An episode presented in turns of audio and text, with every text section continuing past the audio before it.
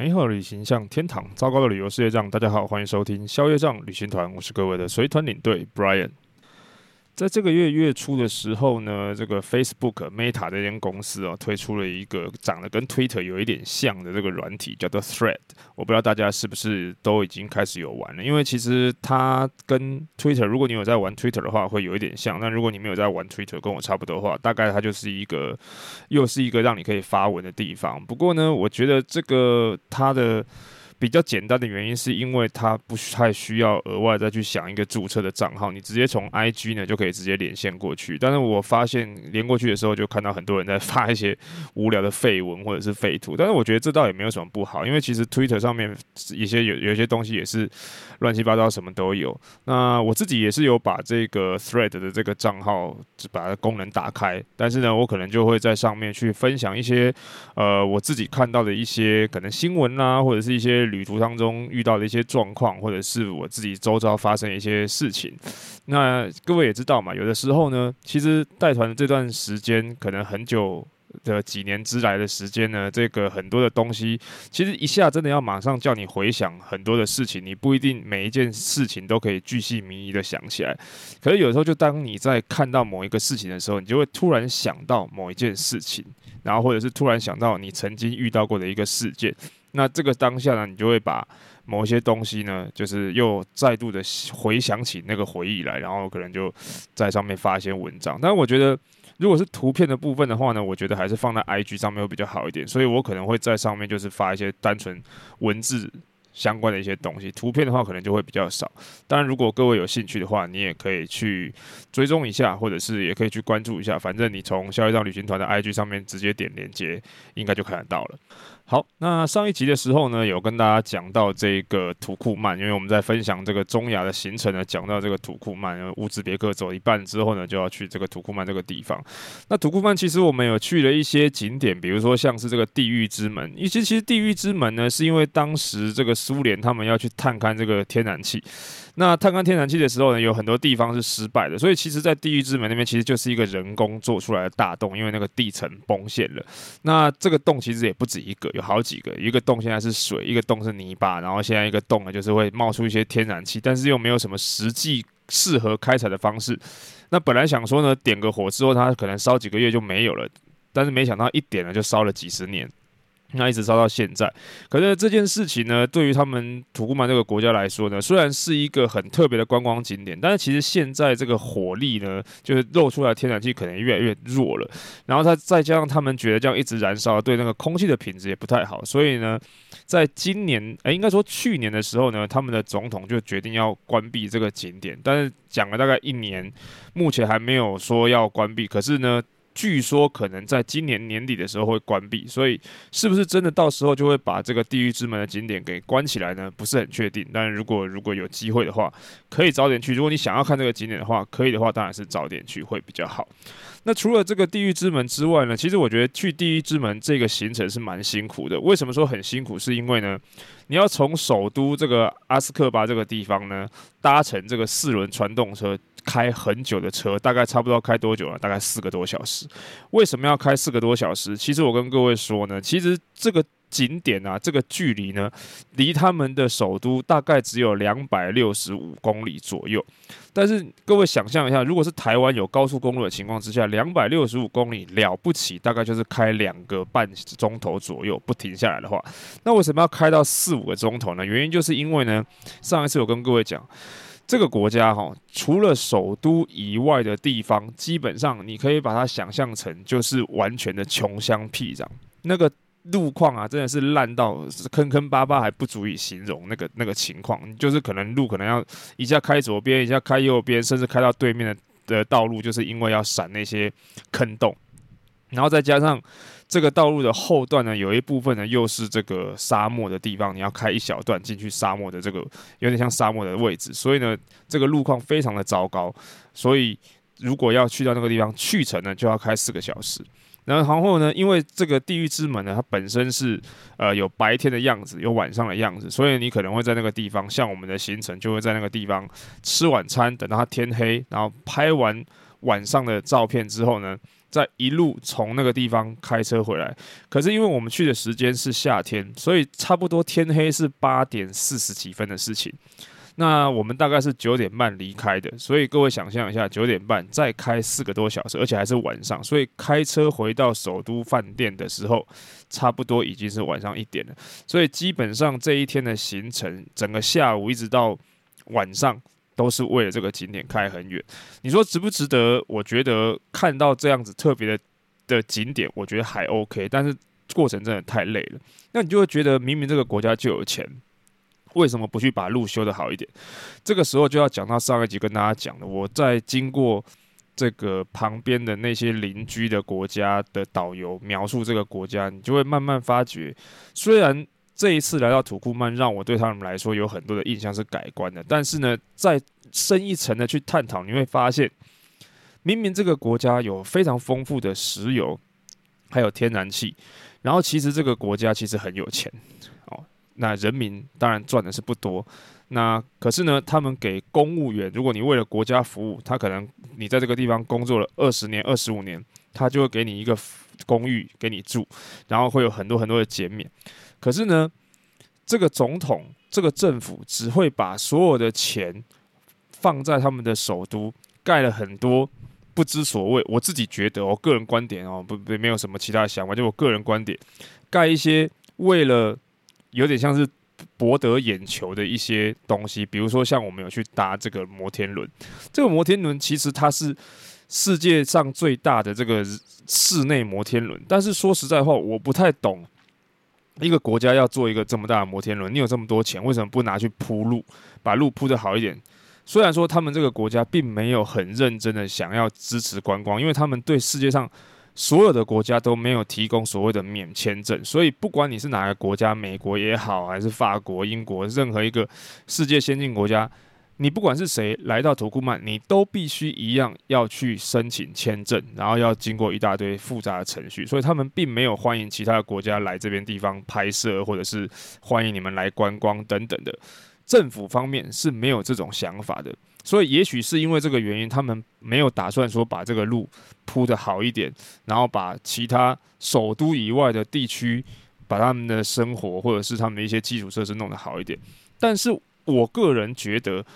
这样子的做法，难道真的就只是没有想要提振观光而已吗？路修得好一点，难道对你的人民没有好一点吗？而且呢，其实他们这个政府、这个国家的。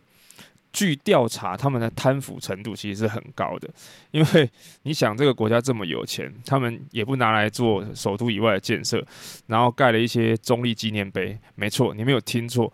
土库曼是亚洲唯一的一个永久中立国，所以他们有一个中立纪念碑，有一个独立纪念碑，还有整个中亚地区最大最高的一支旗杆，上面放了最大的一个国旗的旗面，就是他们土库曼的国旗。再加上整个不管是机场啦、政府机构啦，还是一些路中间的这个圆环啊，上面都有很多他们的这个总统的照片啊，不管是半身像还是全身像，你就会觉得，就像其他的国家的导游形容了，感觉上他们的总统就是把这个首都当成他们所谓的大人的游乐场，就把这个盖成他自己想要的样子。那至于首都以外的东西，反正他看不到，他就不管。那当然。当地你去问那些人民，他会跟你讲说：“哦，我们的政府啊，会让我们的日子过得很好啊，或者是什么，他们都会把这个国家建设得很不错啊。”可是我都是觉得，其实会不会是一种，你知道？我们讲讲的难听一点，就是像是洗脑一样，然后你慢慢就开始觉得，为什么其他人会把这个国家形容成中亚地区的北韩？就是他们好像就是让所有的人民跟着政府的政策啊，跟做法，去做他们应该要做的事情，其他人就要不要多想。为什么会这么说呢？就是因为啊，其他的。周边的邻居的那些国家，不管是塔吉克、吉尔吉斯还是乌兹别克的导游就跟我说，其实像我们这些离他们比较远的国家的人，反而要去申请他们的签证，要进去土库曼还比较容易。你反而是周边的那一些国家的人想要进去土库曼，你必须还要提出证明，你为什么要来等等之类的很多繁琐的这些工作、这些申请。所以其实有一些导游，他们自己虽然可能离他很近，但从来没有去过这个国家，因为他们就是害怕去跟其他国家的人去比较，原来我们这个国家是怎么样怎么样。当然，我得到的资讯跟我自己推估的这个想法是这样。或许有些人可能，如果他们更了解土库曼，尤其他们的看法或者是他们的想法跟我不一样，但是我个人对于土库曼的这个想法，当然有好的方向的转变，也有我自己觉得为什么会他会被称为北韩，也是这个原因。所以，呃，如果将来各位有机会去到土库曼看一看的话，也许你们会有跟我不一样的想法。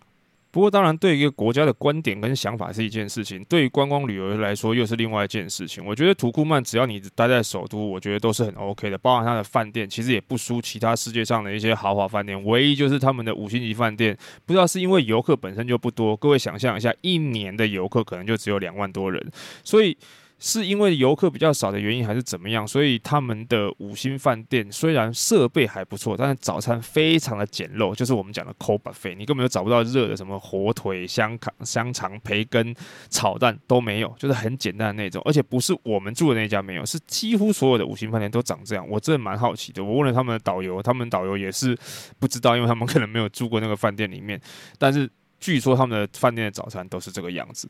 然后但是呢，他们国家的那些博物馆啊，或者是一些他们的什么尼萨古城啊，或者是梅尔夫古城，我觉得都还算是蛮值得一看。可是留下来的东西实在不太多，我觉得反而博物馆本身是一个比较值得看的地方。好，那土库曼的行程呢，大概就是像这样子。然后之后呢，我们就又搭了早早哈非常非常早的班机，从他们的首都，然后搭到另外一个叫做马利的城市，然后去看梅尔夫古城。之后我们就要再次进入这个乌兹别克，因为我们要去两个非常非常重要的城市，就是布哈拉还有萨马尔罕。那在我继续讲之前呢，我有一个问题想要先请教大家。各位有没有观察过你护照上面那些入出境章？你有没有发现上面的入出境章有可能，如果你是搭飞机或者是你是搭车子游览车进入一个国家的时候，上面的入出境章其实是会有稍微有一点不同的，甚至颜色是会不同的。那不同的地方在哪里呢？比如说，如果你是搭飞机进来这个国家的话，那他们的护照上面那个盖的。入境章呢，它是上面会有一个小的飞机的图案，但如果你是开车进出这个国家的时候呢，上面就会有一个汽车的图案。当然不是每个国家都有这样的设计，但有的时候你仔细观察，你会发现入境章跟出境章，如果在于你是从空中的运输或者是从地面的运输来的时候呢，那个章其实会有一些不一样的。那我为什么会特别提到这件事？是因为呢，我们这一次的中亚的行程呢，会有很多。不同的机会，以不同的运输方式进入到下一个国家。比如说，我们上一次从哈萨克进到乌兹别克的时候，我们就是搭飞机搭到塔什干的。但这一次呢，从土库曼到乌兹别克的时候，我们就是走陆地，直接陆地关，经过地面关卡。然后达到达这个乌兹别克的布哈拉，可是有的时候很有趣的就是呢，像乌兹别克跟哈萨克现在是给中国大陆有十五天的免签，可是这个免签必须是搭飞机过来才是十五天的免签，如果他们走地面自己开车过来的话，他们还是要办签证哦，所以这一点是我觉得蛮特别的一件事情。当然，这个东西不是只有在中亚才会遇到，在欧洲或者是其他一些国家。你也许用不同的入境方式的时候呢，你也可以仔细观察一下，可能上面的章长得也不一样哦。好，那接下来说到这个布哈拉跟萨马尔罕，其实虽然我们这一次已经是第二次入境这个乌兹别克，但其实萨马尔罕跟这个布哈拉比起之前的基瓦古城，又是完全不一样的这个风格。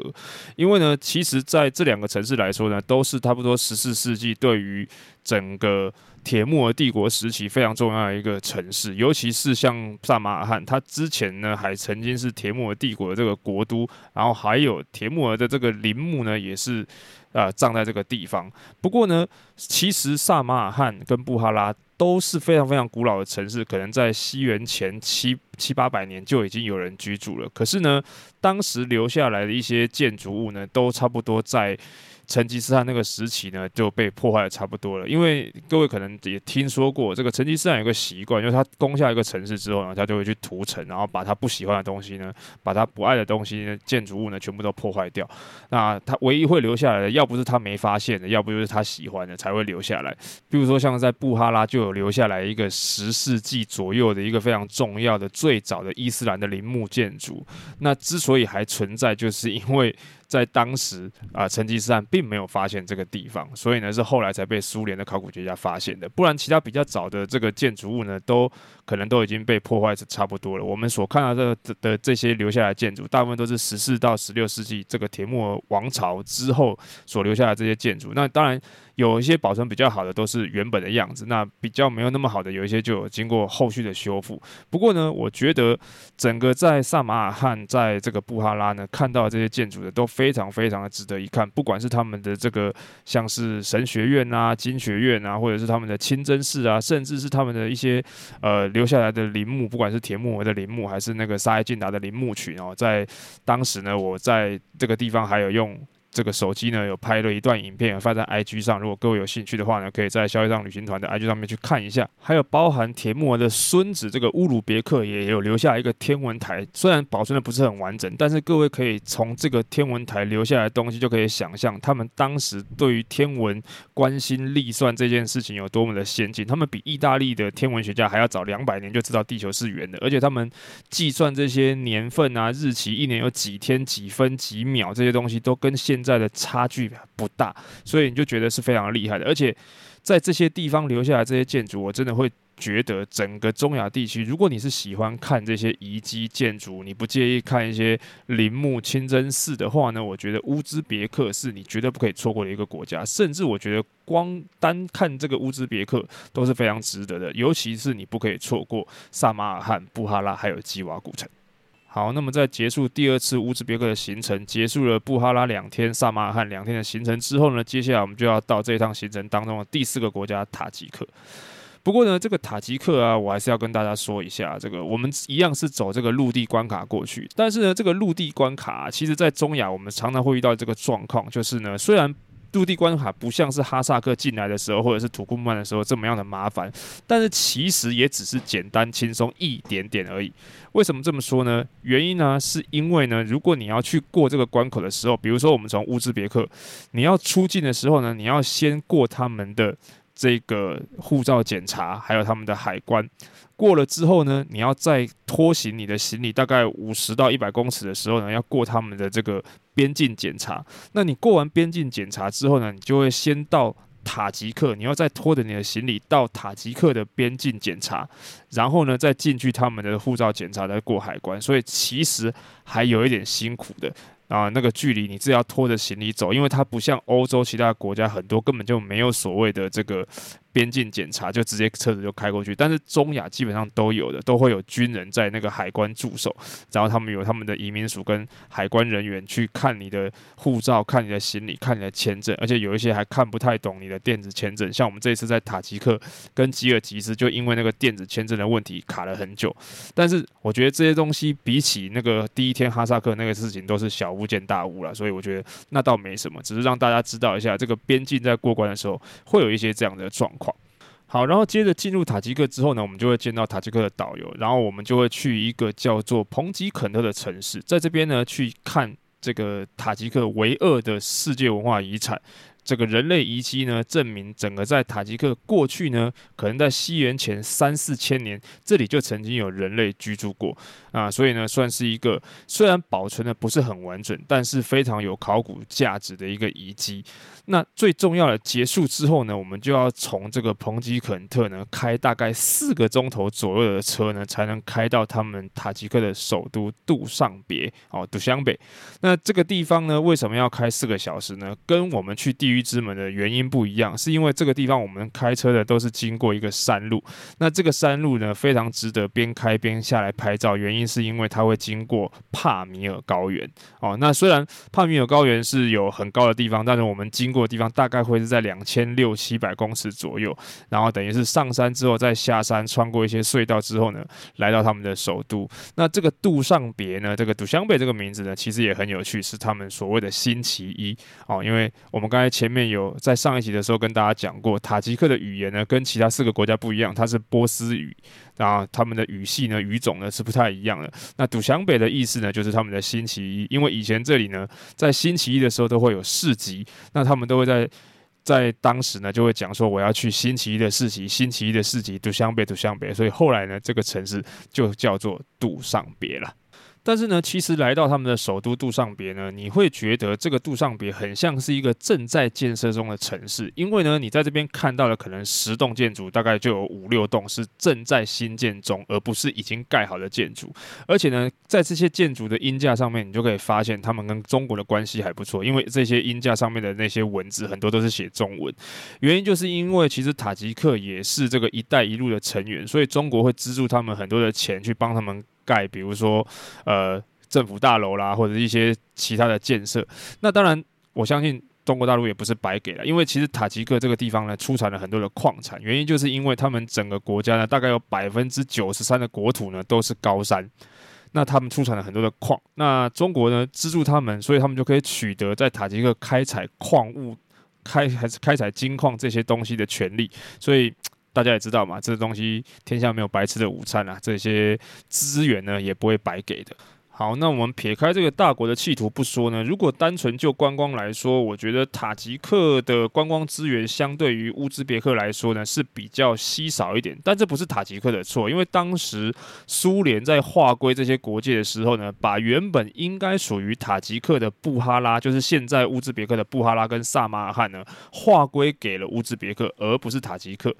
呃，前面忘记跟大家讲，其实呢，在萨马尔罕跟布哈拉，其实。大部分的居民其实都是塔吉克人哦，因为他们其实以前就是一个国家啊，只是呢，他们就在苏联划国界的时候呢，他完全是照他自己的想法哦，比如说这里是以前种棉花的，这里是干嘛的，他们就是这样子大笔一挥，把最好的地方呢都划给了这个乌兹别克。至于原因是什么，我不是很清楚，但是呢，就是蛮奇妙的。所以塔吉克呢，现在就只有啊很多的山。很多的高山山地，然后唯一能用的地方呢，就是他们的这个首都，跟刚才前面讲的这个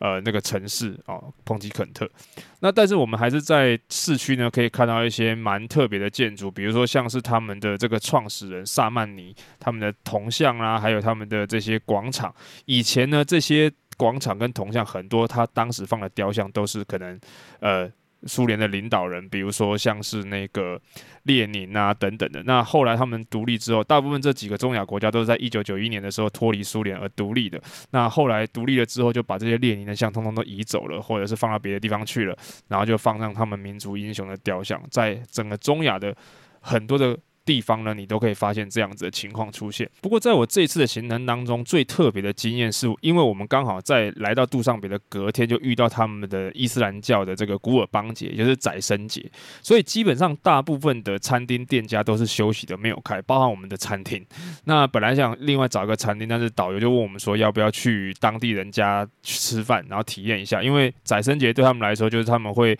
很多的这些同个地方的居民啊，可能就会凑钱去买一只牛。牛或买一只羊，然后大家杀了之后呢，分你家一份，我家一份，然后所以他们呢就会去请周边的人一起来这边吃饭，然后他们也会去其他人家串门子，所以呢，我们就想说那也是蛮特别的一个体验，所以最后就找的当地的人是谁呢？就是我们的司机，而且这个司机很有趣，他刚好还是兼差的屠夫，就是帮大家杀牛宰羊的那个人，然后我们就到他们家去啊，蛮特别的一个体验哦，所以在那个地方吃他们的一些妈妈亲手做的一些当地的饺子。哦，在这个地方，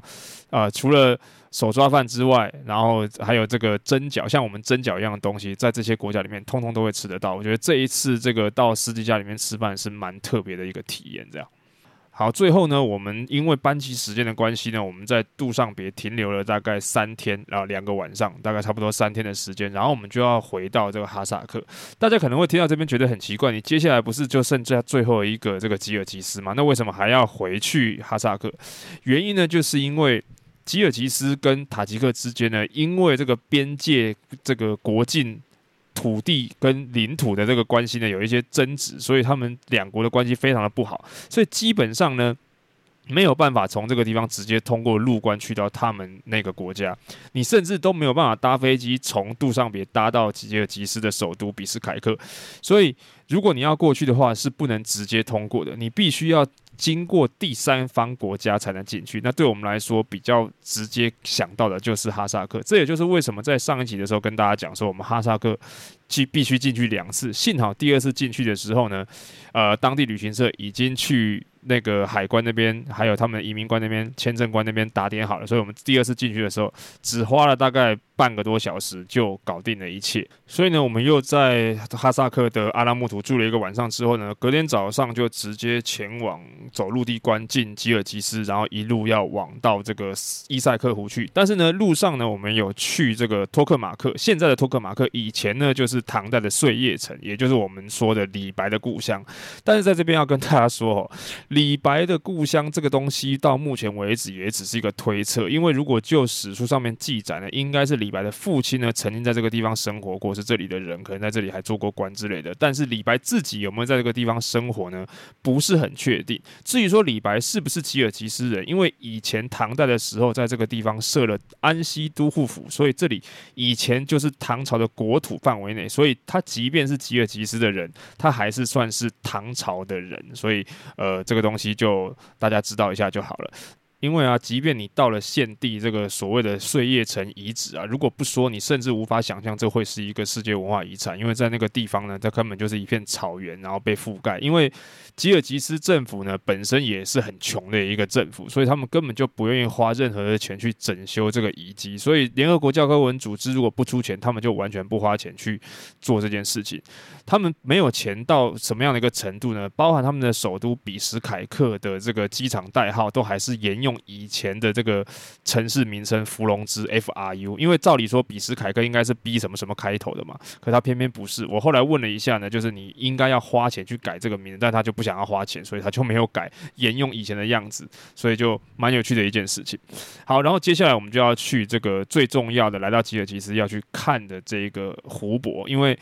之所以。吉尔吉斯会被称为中亚瑞士呢，是因为它也有很多的这个山地，不输塔吉克，有非常非常多，四分之三的领土呢都超过海拔一千五百公尺。尤其呢，这个伊塞克湖地区呢，伊塞克湖是可以说是世界上第二大的高山湖泊。这个湖呢非常非常大，有六千多平方公里。给大家一个这个数字的这个概念，就是差不多是台中加上南投这两个地方加起来这么大。所以呢。对他们来说呢，这一个伊塞克湖呢，跟海没有什么两样，它一样有像是沙滩的地方可以玩水。所以，我们在这个伊塞克湖的旁边呢，住了一个晚上，还包含我们有搭船去游览这个伊塞克湖。那当时呢，唐代的这个。玄奘呢也有来到这个地方，所以他们叫这个地方叫热海或者是大清池。因为这个伊塞克湖呢，它虽然是高山湖泊，但是因为呃它是有很多条的河流流进来，但是没有流出去，所以它盐分比较高，所以它即便到了冬天呢，基本上也不会结冰的，所以才叫它热海。然后隔天呢，我们去参观了一个露天的博物馆，上面有一些很早很早以前的人留下来一些在石头上面的一个雕刻，就一路开车回到他们的首都比斯凯克。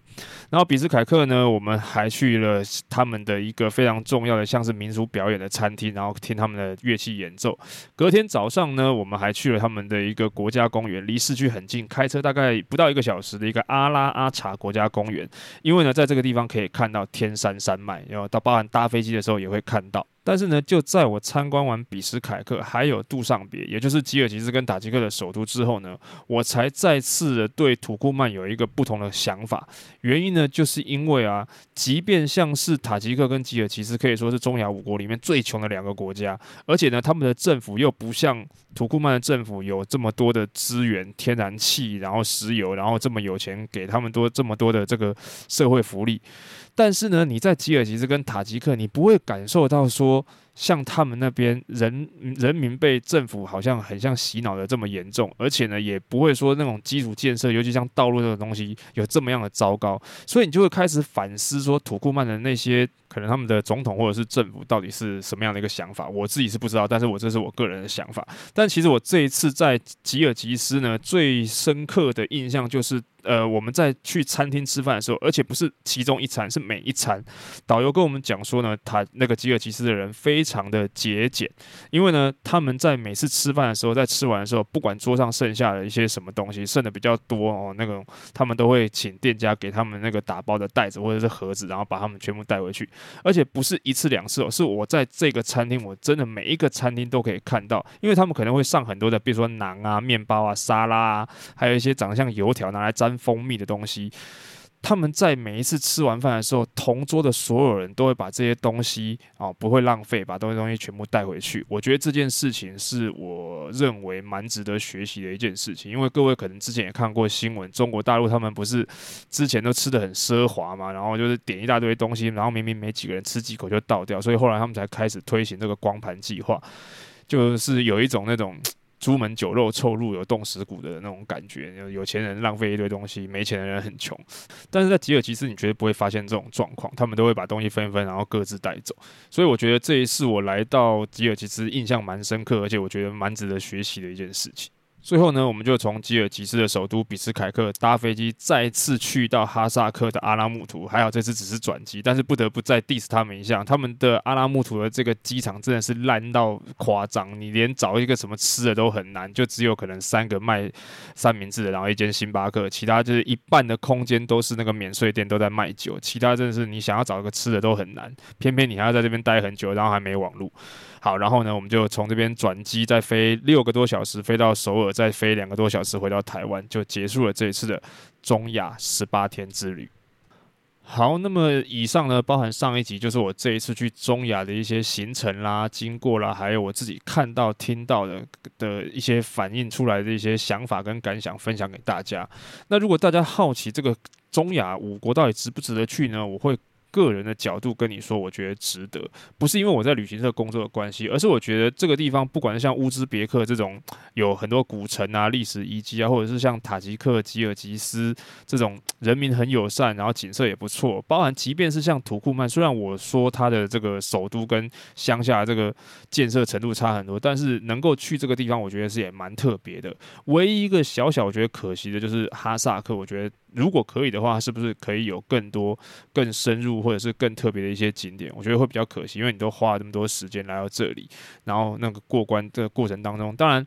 没错，就像我形容的，可能过关会遇到一些问题，然后会拖着行李走来走去，有点像逃难这样子。但是我觉得，呃，那都是瑕不掩瑜啊，我觉得还是蛮值得来看的。所以。中亚这个地方，这五个国家，如果有机会的话，我还蛮推荐大家可以来走一走的。那可能你看完之后呢，你会更想要去，比如说像伊朗或者是新疆的喀什那些地方，你会对整个丝路的这些历史呢，这些东西呢，都会有更深入的了解。OK，那我这一次中亚行程的分享呢，就在这边告一段落。如果各位喜欢这样子这两集的这种行程内容的分享，或者是我个人的一些心得想法的一些抒发呢，喜欢这样子的节目内容呢，都希望各位可以到 Apple Podcast 或者是 Spotify 的下面呢，帮我留下你的五星好评跟评论，或者是留言。当然，如果各位对于中亚的行程，或者是有什么其他的问题，我觉得没有讲得很清楚，或者是对节目有任何的建议或者是指教，有什么问题想要问我的话呢，也都欢迎各位直接到消业障旅行团的 Facebook 或者是 IG 呢 Instagram 到那边留言或者是私讯问我，那我都会亲自的一一跟各位答复。那今天的节目呢，就先到这边，下一张旅行团，我们就下次见喽，拜拜。